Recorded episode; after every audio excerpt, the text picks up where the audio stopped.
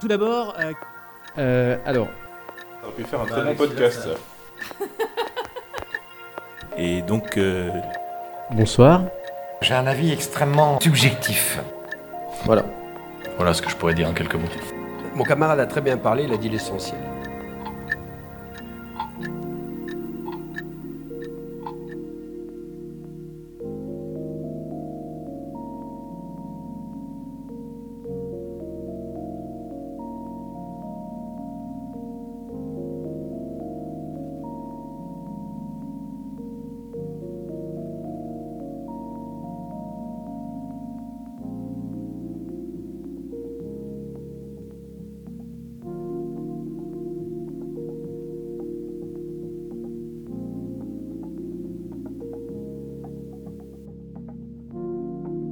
M'appelle Laura Moité, je suis journaliste euh, au Monde. Je suis venue au journalisme et au data journalisme en particulier sur le tard. Euh, j'avais toujours voulu euh, faire de l'enquête, mais j'avais pas forcément de contact dans le journalisme, ni dans la police, ni dans la justice, donc j'ai fait une école de commerce un peu par hasard. J'avais quand même dans l'idée de me rapprocher de l'enquête, donc j'ai pris des options d'intelligence économique, j'ai aussi pris des options euh, voilà, d'analyse de, données et de, programmation. Pas mal codé à ce moment-là et j'ai eu quelques expériences en analyse de données marketing. Et puis très vite, je me suis aperçue que ça n'avait pas beaucoup de sens pour moi de tenter de vendre euh, le plus possible avec ce que je savais faire comme, euh, comme technique. Et donc, en 2015, je suis partie en, Allemagne rejoindre un consortium de journalistes, de data journalistes, en tant que stagiaire, hein, tout simplement, faire six mois, apprendre, apprendre les bases. et puis, au terme, euh, au, terme de ce, stage, j'ai pu rentrer au monde via un concours qui s'appelait le Monde Academy, euh, qui visait à faire rentrer au monde des profils techniques qui n'avaient pas fait d'école de journalisme. Euh, et donc, grâce à ce concours, euh, me voilà depuis 2017 au monde. C'est vraiment un- une appétence en fait euh, qui vous a amené là pour, euh, la, sur- pour la donnée en général et vous avez vraiment travaillé techniquement dessus. Mais vous, comment vous définissez en fait ce data journalisme? Alors le data journalisme, c'est avant tout une méthode, c'est-à-dire qu'on on s'empêche pas de toucher, enfin tous les sujets sont, sont, sont bons. Euh, en gros, le data journalisme, c'est faire du journalisme avec des données structurées. Ça veut dire que un journaliste euh, classique, il va par exemple euh, écrire un article sur un fait divers. Aujourd'hui, euh, à Paris, il y a eu trois blessés légers et trois morts dans un incendie. Le data journaliste, il va se dire je vais mettre ça dans un tableur. Donc je vais me faire, je vais me faire un tableau avec noter la géolocalisation des coordonnées, une colonne blessée, une colonne mort. Et ce qui va m'intéresser, c'est de lister tous ces faits pour voir si, in fine, une fois que j'ai beaucoup de données, euh, j'arrive à euh, analyser et à, trouver des informations à partir de ça. Je citais tout à l'heure euh, Journalism Plus Plus, chez qui j'avais fait mon, stage à Berlin. Ils avaient eu un prix en listant le nombre de personnes décédées dans la Méditerranée. Donc tous les, migrants. Et finalement, ce qu'ils avaient fait, c'est qu'ils avaient rassemblé tous les articles de presse qu'il pouvait y avoir chaque jour sur euh, 100 migrants disparus au large de la Libye euh, euh, ou euh, trois personnes mortes euh, voilà, dans un radeau euh, en Grèce. Mais à ce, euh, quand, avant qu'il fasse ce travail-là, on n'avait aucune idée du nombre de gens qui, qui décédaient. En gros, c'est l'idée, c'est de, c'est d'arriver à, à rassembler un certain nombre de faits pour euh, ensuite analyser, euh, euh, voilà, an- analyser, euh, enfin, Mais ce qui fait que ça fait toujours un travail qui est sur le temps long en fait. Euh, si vous n'avez pas des bases que vous utilisez déjà, vous, vous devez euh, capitaliser ça en fait. Alors oui, capitaliser, c'est toujours long. Après, euh, pour revenir sur la définition du data journalisme, il y a deux types de data journalistes. Il y a des gens qui, font, qui sont spécialisés comme moi dans la récupération de données et dans l'analyse. Souvent, ça, c'est assez long. Et il y a des gens qui sont plutôt spécialistes de la visualisation. Euh, et euh, la visualisation, souvent, euh, alors pas systématiquement, mais souvent se base sur des bases de données qui existent déjà et qui peuvent finalement être un peu plus rapides à- à- à traiter. Oui, c'est plus de l'exploitation de base pour faire fait. une sortie par exemple graphique ou une synthèse qui permet d'expliquer. Mais vous, la, oui, votre finalité, vous, c'est un article plus que de la visualisation. C'est ça, la plupart de mes articles, en fait, euh, on, enfin, on- voilà, semblent être, être des articles tout à fait, euh, tout à fait euh, classiques. L'idée, c'est vraiment de sortir des infos. euh, et parfois, ça donne, ça donne une infographie, mais pas, pas systématiquement. Mais finalement, vu que c'est de la méthode, on est, euh, il y, a quelque- il y a des éléments de pédagogie en fait derrière. Il y a les deux, tout à fait. En gros, il y a une partie pédagogie qui est, on va essayer d'objectiver un problème. J'en ai un exemple, j'ai notamment travaillé sur l'épisiotomie. En France, donc l'épisiotomie qui est une incision du périnée entre la vulve et l'anus qui est faite au moment de l'accouchement. Et il y avait un énorme débat de société en France sur le, sur le sujet en 2018 quand on avait travaillé dessus puisque pour les médecins, c'est une façon d'éviter les déchirures lors de l'accouchement, et certaines femmes disaient que c'était une violence obstétricale, qu'on coupait euh, cette, euh, cette zone-là, euh, surtout pour aller plus vite lors de l'accouchement, qu'on recousait un peu aussi de façon à créer ce qu'on appelle le, point du mari. Pour, pour, être concret, là, du coup, l'idée dans ce projet-là, c'était de récupérer les taux d'épisiotomie par hôpital puisqu'on n'avait aucune donnée disponible, si ce n'est la moyenne en France, qui était de 20%. Et l'idée, c'était euh, de faire un travail de pédagogie pour comprendre euh, bah, ces taux-là, euh, comment expliquer les disparités entre les différents hôpitaux.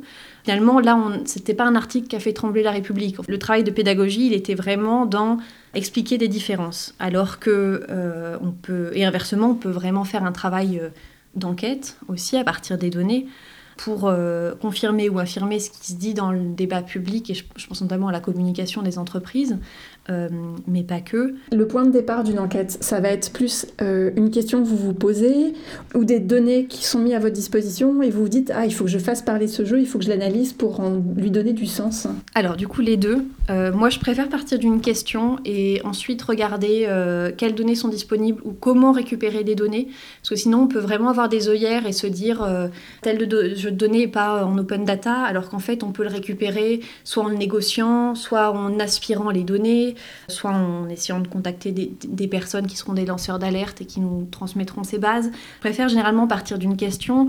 Il y a aussi euh, souvent que cette, cette question, c'est pas forcément moi qui me la pose, ça peut être un, rubricard, donc quelqu'un qui est spécialiste de son sujet, euh, qui lui va avoir tout de suite tendance à penser un peu aux grandes questions de son sujet. Euh, et généralement, on peut trouver voilà, les réponses à sa question dans, dans des bases Inversement, on peut aussi se dire, on a une base de données qui nous a l'air d'être une mine d'or et on va essayer de trouver des choses. Par exemple, j'avais travaillé avec euh, mon confrère Emmanuel Freudenthal, qui, travaille depuis Nairobi et qui est spécialisé dans le suivi des, euh, avions euh, des dictateurs africains. Et il était venu me voir en me disant, bah, écoute, j'ai une base de données des, avions qui sont passés pendant le confinement en France, qu'est-ce qu'on en fait? Et donc, moi, je lui ai dit, bah, après quelques recherches, je me suis dit, à mon avis, il y a moyen de faire des choses sur euh, les Français qui ont pris leur jet privé pour euh, partir en vacances pendant le confinement. Et c'est comme ça qu'on a commencé notre sujet. On n'avait pas du tout de source qui nous a dit, parce on parle de Monsieur Bouygues dans l'article, on n'a eu aucune source qui nous a dit, euh, il y a Monsieur Bouygues qui a pris son hélicoptère, allez-y. C'était, c'était pas du tout dans ce sens-là. Quoi. Donc on peut vraiment débuter. ouais, c'est ça. Je posais la question, bon, ça peut-être un peu jusqu'à quel point les données sont utiles, mais surtout, c'est quand est-ce que on ne peut plus les exploiter, quand est-ce que ça n'a plus de sens bah, c'est une très bonne question. Euh, je, trouve que c'est une très bonne question euh, pour, pour, plein de raisons. Euh, déjà, il y a, y a, un peu une, une, sorte de pensée magique autour des données. On se dit c'est la sainte parole. Et parfois, les gens perdent un peu en tête le fait que bah, des données, ça se, ça se vérifie comme tout le reste. Et j'ai en tête notamment un, un, rubricard qui était venu me voir en me disant j'ai une source qui m'a donné cette base de données. Cette base de données, d'après ce qu'il me dit, montre qu'il y a eu une entente de prix entre deux entreprises il faut absolument qu'on fasse un papier, c'est deux très très grosses entreprises. Et, euh, mais il me dit, qu'est-ce qu'on peut faire de cette base, comment on peut vérifier, euh, voilà. Et euh, ben, je me retrouve à, du coup, comme c'était une histoire de prix, à aller aspirer les catalogues de ces différentes entreprises pour déjà regarder si, si l'entente de prix a bien été mise en place, c'est-à-dire si je retrouve les tarifs actuellement en vigueur dans cette base de données. Et très vite, je m'aperçois que non. Et du coup, je lui ai dit, je, je, voilà, je ne sais pas si ta source a essayé de te tromper ou si cette personne est partie trop tôt de l'entreprise en question. Et donc, euh, il y avait un plan qui n'a pas été appliqué. Mais en tout cas, on ne peut pas faire de papier sur cette entente. Il était déçu, manifestement cette source aussi, puisqu'elle est allée voir un autre journal qui, lui, n'a pas analysé la base de données, c'est uniquement basé sur le mémoire qu'avait fait la source et a publié euh, l'article sur, euh, sur l'entente de prix. C'est vraiment pour dire c'est pas parce qu'il y a une base de données qu'elle euh, est utile. il y a vraiment un travail de, vérification à faire. Ensuite, l'autre point, c'est que l'analyse de base de données, souvent, elle, euh, comment dire, il y a tout un travail à faire sur le terrain en Suisse. Par exemple, les jets privés, On a récupéré la base des mouvements des aéronefs euh, donc pendant le confinement. Mais ensuite, il a fallu euh, alors faire un petit travail de données croisé avec les registres d'immatriculation, etc. Mais une fois qu'on avait le registre des immatriculations, on avait juste les propriétaires des avions qui ont volé.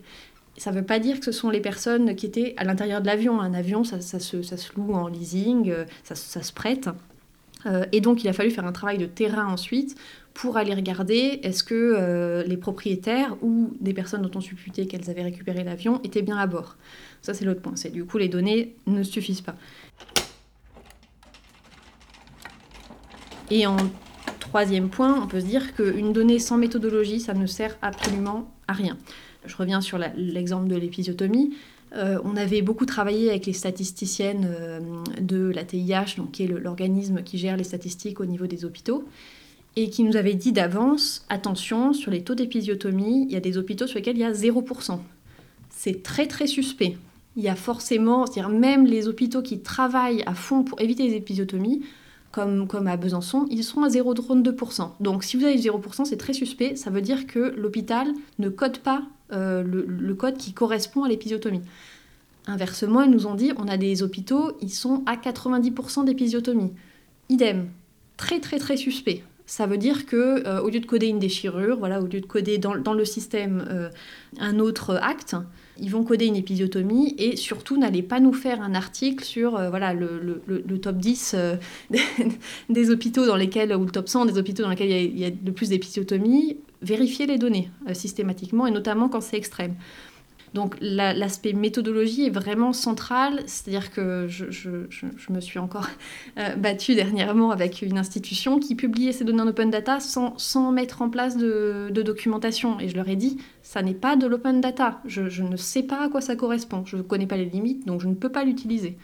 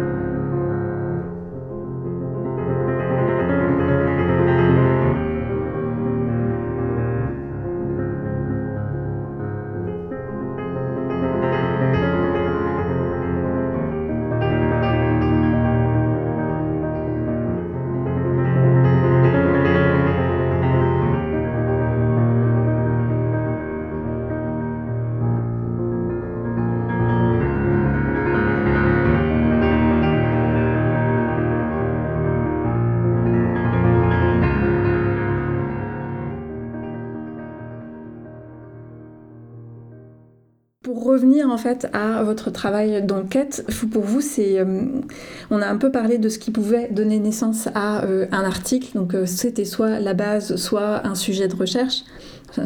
plus académique, je suis désolée. Mais pour vous, en fait, quelles sont les différentes étapes d'une enquête? Alors, donc soit on part d'une question, soit on part de données. Si on part d'une question, il y a tout l'aspect recherche de est-ce que je vais pouvoir trouver des données qui m'intéressent. Donc, comme je disais, c'est soit je les trouve en open data, ces données, soit je les négocie avec le producteur de données. Euh, donc il y a un gros travail de source aussi à ce niveau-là, c'est-à-dire discuter avec des gens de l'institution pour savoir euh, ce qu'ils codent, euh, ce qu'ils ont comme base de données.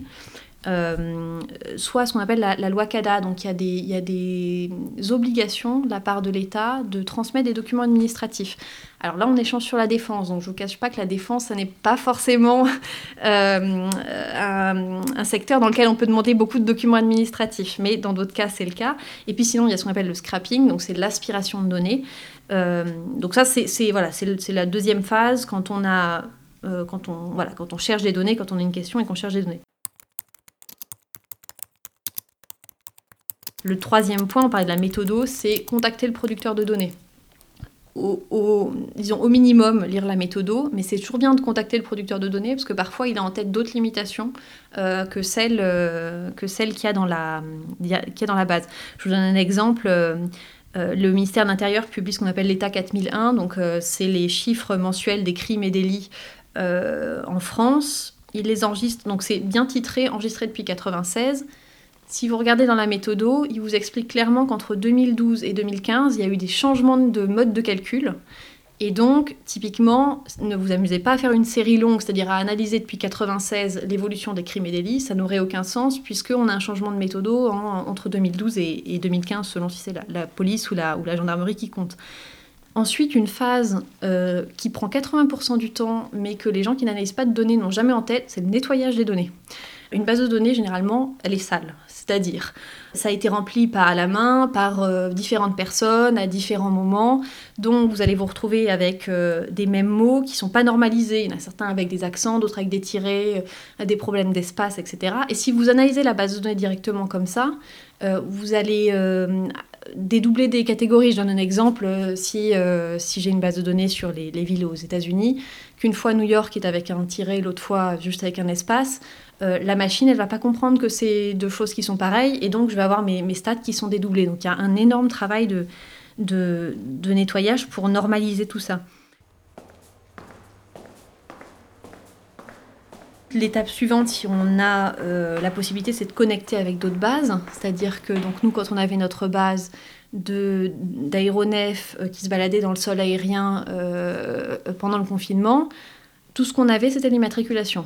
Donc il a fallu qu'on aille aspirer les bases de données euh, qui lient l'immatriculation au nom du propriétaire, parce qu'on s'est dit, voilà, y a, on a 800 vols euh, en tout sur cette période, on va pas pouvoir enquêter les 800 vols. Donc on va essayer de regarder est-ce qu'il y a des noms qui nous intéressent?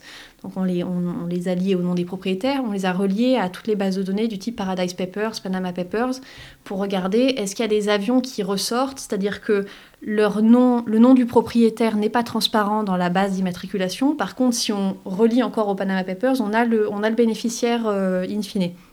Donc il y a le lien. Et après tout ça, Là, on va pouvoir se dire, je vais, exploser, je vais, euh, explorer la base et donc je vais peut-être faire de ce qu'on appelle la visualisation exploratoire. Je vais essayer de repérer euh, euh, est-ce qu'il y a des lieux qui, qui ressortent, par exemple.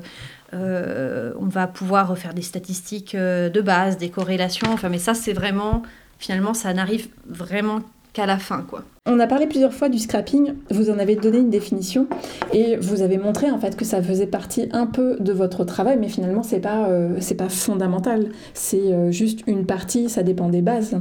Alors, tout à fait. Alors, moi, moi je dirais que c'est fondamental parce que j'aime bien, dès que je peux scraper, je, je scrape.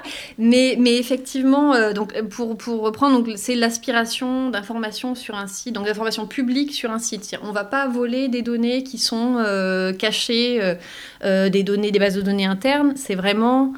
En fait, on reconstitue tout simplement une base de données voilà, avec des, des, pages qui sont publiques. Et on, voilà, on peut se demander bah, à, à quoi ça sert? Puisque c'est public. Et, finalement, l'idée, c'est d'avoir une vision d'ensemble. Et la vision d'ensemble nous, nous, apporte énormément d'informations. Ça, c'est un, premier point. Ensuite, ça permet, au-delà de voilà, au-delà de l'aspect communication, ça permet parfois de, pouvoir exploiter des bases. Euh, par exemple, sur l'immatriculation des, des avions, le problème euh, qu'on peut avoir en tant que journaliste, c'est qu'en tant que journaliste, on, va chercher des personnalités publiques. Sauf que la plupart des registres d'immatriculation euh, d'avions, euh, il faut chercher l'immatriculation, vous ne cherchez pas par nom.